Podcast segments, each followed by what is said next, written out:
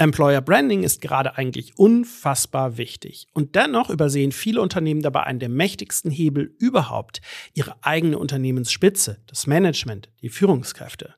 Der Wettbewerb um Fachkräfte und um Mitarbeitende wird ja kontinuierlich anspruchsvoller und viele Unternehmen investieren deshalb auch viel Geld und Aufwand in den Aufbau von Arbeitgebermarken und in ihre Attraktivität für Bewerberinnen und Bewerber. Dabei wird aber die Unternehmensspitze, also das Management, das C-Level, die Unternehmerinnen und Unternehmer selber, häufig weder eingebunden noch irgendwie genutzt. Die bleiben leider einfach völlig unsichtbar. Gutes Employer Branding sollte aber genau dort beginnen, an der Unternehmensspitze. Was das bedeutet und welche Konsequenzen das für dich als Führungskraft haben sollte, erkläre ich in dieser Episode. Viel Spaß! Herzlich willkommen in der Chefetage, der Podcast über Leadership, Strategie und Unternehmertum. Dein Gastgeber in dieser Folge ist Live Neugeboren.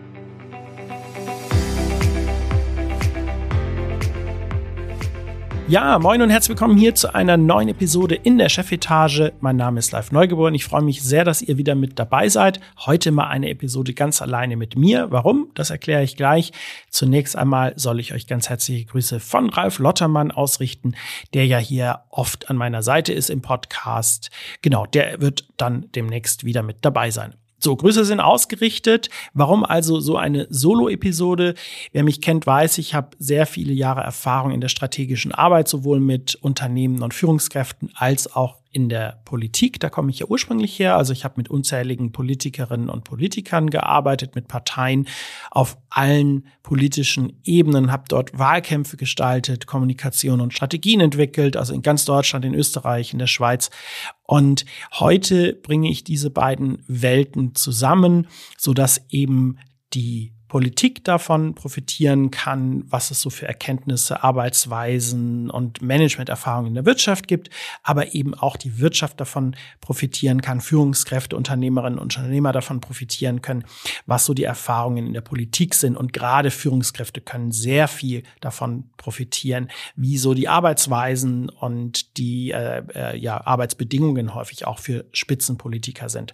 Und ich möchte euch hier in der Chefetage an diesen Erfahrungen ein kleines bisschen bisschen teilhaben lassen und in solchen Solo-Folgen eben immer wieder Inputs und Insights und Impulse geben aus den Bereichen Leadership, Management, ähm, äh, Strategie, aber eben ganz stark äh, zu den Fragen, wie können Führungskräfte heute besser kommunizieren und wie können sie sich besser strategisch aufstellen. Und das Thema von heute, das gehört da natürlich mit dazu und das passt da auch extrem gut mit rein, weil es, denke ich, eines der wichtigsten Themenbereiche in der Unternehmenskommunikation überhaupt gerade äh, betrifft, nämlich die Frage, wie kriegen wir neue Mitarbeitende, wie können wir etwas gegen den Fachkräftemangel tun. Ähm, es geht also um das Thema Employer Branding letztlich.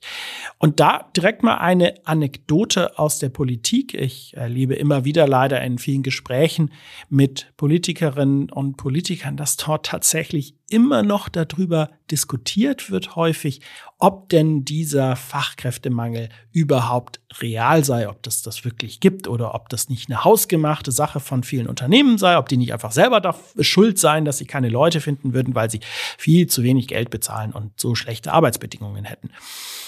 Und gleichzeitig leiden viele Unternehmen ganz real darunter, dass es den Fachkräftemangel gibt, ganz konkret schon seit vielen Jahren, obwohl sie sehr gut aufgestellt sind. Also so viel vielleicht zu den Realitäten in der Politik. Was ich aber eben auch spannend finde, ist, dass obwohl dieses Thema so enorm wichtig ist, es trotzdem immer noch nicht den Stellenwert in vielen Unternehmen hat, den es eigentlich haben sollte. Also da ist dann Employer Branding einfach nur ein kleiner Teil, äh, der in der HR-Abteilung mit abgefrühstückt wird.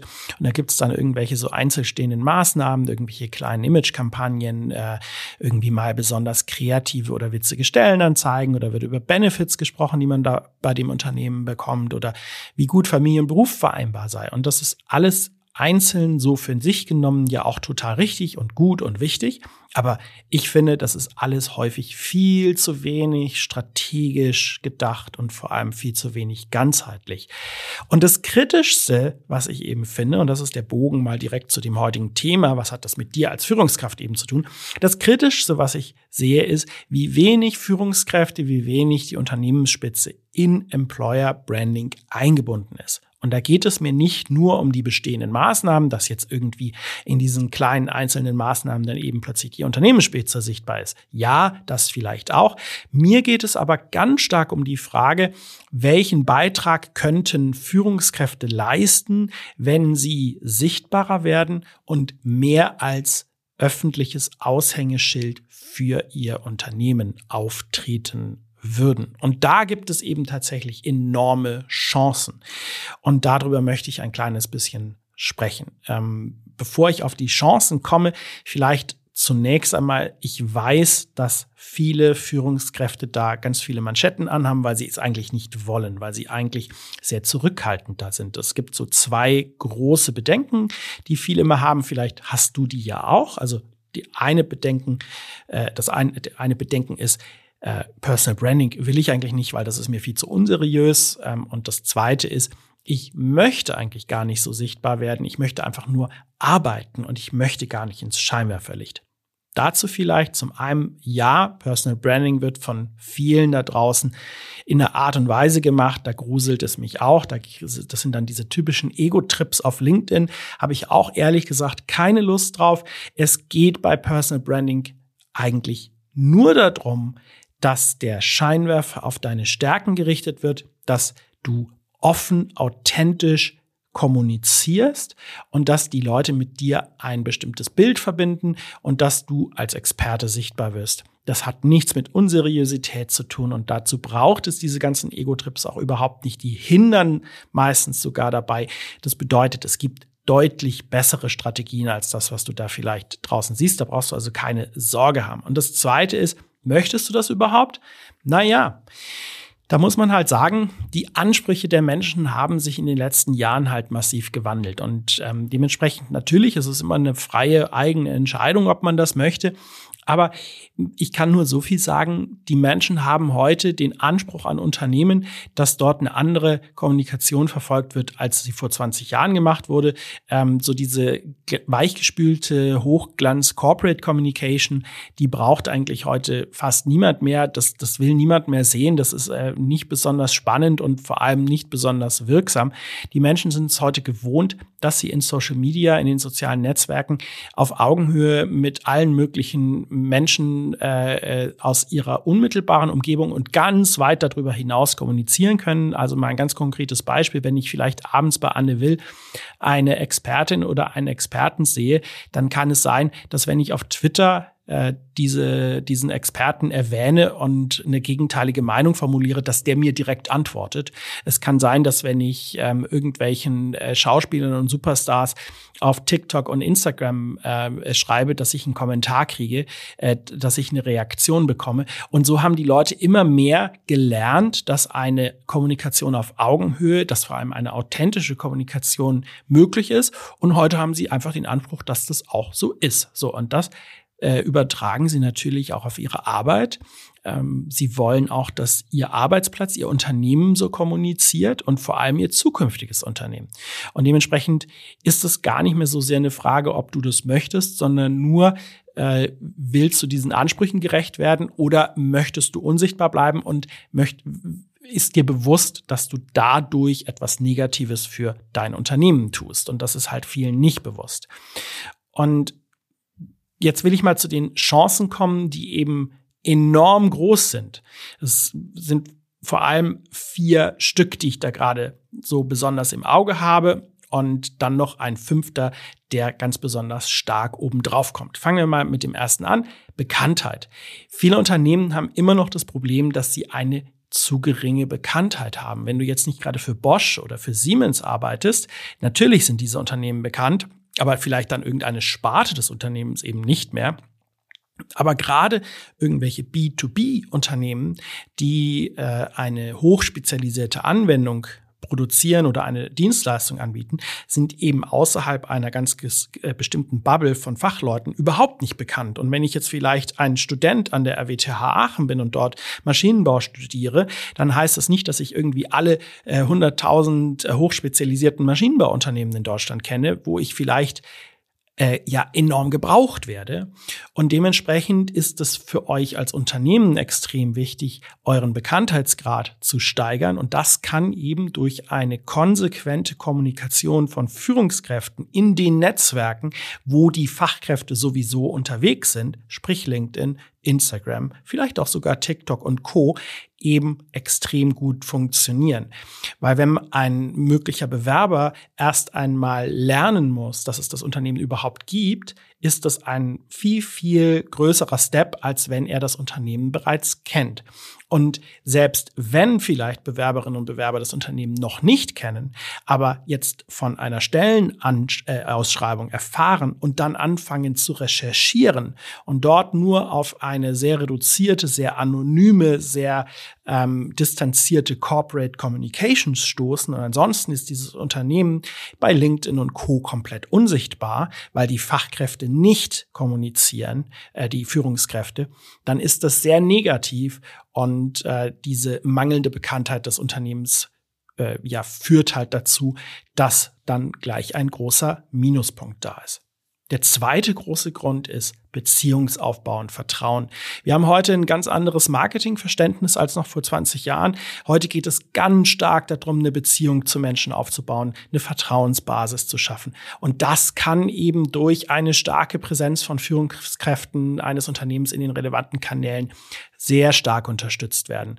Ganz einfach, wenn ich anfange, nach einem Unternehmen zu recherchieren, wenn ich mir ein Unternehmen anschaue und wenn ich dann auf ganz viele sehr äh, authentische und stark kommunizierende Führungskräfte des Unternehmens ja komme und auf sie stoße, dann ist es ein ganz anderes Bild, was sich damit aufbaut. Und wenn ich dann anfange, diesen Führungskräften zu folgen, vielleicht bei LinkedIn und in eine Kommunikation mit ihnen eintrete und sehe, welche Impulse die äh, formulieren, was sie nach draußen äh, tragen, wie ihr Arbeitsalltag aussieht, dann entsteht eine ganz andere Vertrauensbasis für Grund Nummer drei, eine sichtbare Unternehmenskultur. Viele Unternehmen behaupten ja, sie hätten eine gute Unternehmenskultur, aber die sichtbare Kommunikation von Führungskräften kann eine solche Unternehmenskultur nach draußen eben regelrecht beweisen, weil sie in der Form, wie diese Führungskräfte kommunizieren, eben einen Einblick geben in die Unternehmenskommunikation. Das ist also ein ganz starker Grund, dass man die Unternehmenskultur für Mitarbeitende und vor allem für potenzielle Bewerberinnen und Bewerber nach draußen sichtbar macht. Und das funktioniert am besten, wenn Sie andere Menschen sehen, die dort arbeiten und sehen, wie die äh, ja kommunizieren und auf welche Art und Weise die das machen und welchen Charakter die vielleicht haben. So, und jetzt kommen wir zu diesem fünften und wichtigsten Grund. Da geht es jetzt tatsächlich um Fachkräfte. Ähm, eine sichtbare Führungskraft kann ein eigener, in sich geschlossener Grund sozusagen sein, wenn eine Fachkraft sagt, ich möchte für dieses Unternehmen arbeiten. Weil dann nämlich der Grund nicht mehr das Unternehmen ist, sondern die Führungskraft selbst. Bleiben wir mal bei diesem Studenten von der RWTH Aachen. Wenn der seit geraumer Zeit vielleicht einer Führungskraft eines bestimmten Unternehmens folgt und immer wieder auch in Interaktion mit ihm schon getreten ist und merkt, welche Impulse aus Fachsicht dort kommen, dass der vielleicht bestimmte Themen vorausdenkt, sieht, dass der starke Werte hat, dass das ein, ein ähm, ja, vielleicht sogar sympathischer Mensch ist oder ein Mensch, der eben selber sehr, sehr gut vernetzt ist und sehr, sehr gut in dieser Branche etabliert ist, dann kann das etwas sein, was potenzielle Mitarbeiter sehr stark anzieht. Diese, diese, dieser Student von der RWTH Aachen, der kann vielleicht ein Bedürfnis entwickeln zu sagen, mit dieser Führungskraft möchte ich arbeiten. Da kommt es dann gar nicht mehr so sehr auf das Unternehmen drauf an, sondern da kommt es auf den Menschen drauf an. Top-Talente möchten häufig nicht Teil eines äh, ja anonymen Unternehmens sein, sondern Teil eines Teams. Und wenn Sie vorher schon sehen, wer ist in diesem Team, mit welcher Führungskraft arbeite ich denn da und das ein sehr attraktives Bild ist, dann entsteht eben fürs Employer Branding etwas, was wertvoller nicht sein könnte. Und diese fünf Gründe zusammen sollten schon ausreichen für dich als Führungskraft zu sagen, okay, ich überlege mir mal, was kann ich denn tun, um sichtbarer zu werden?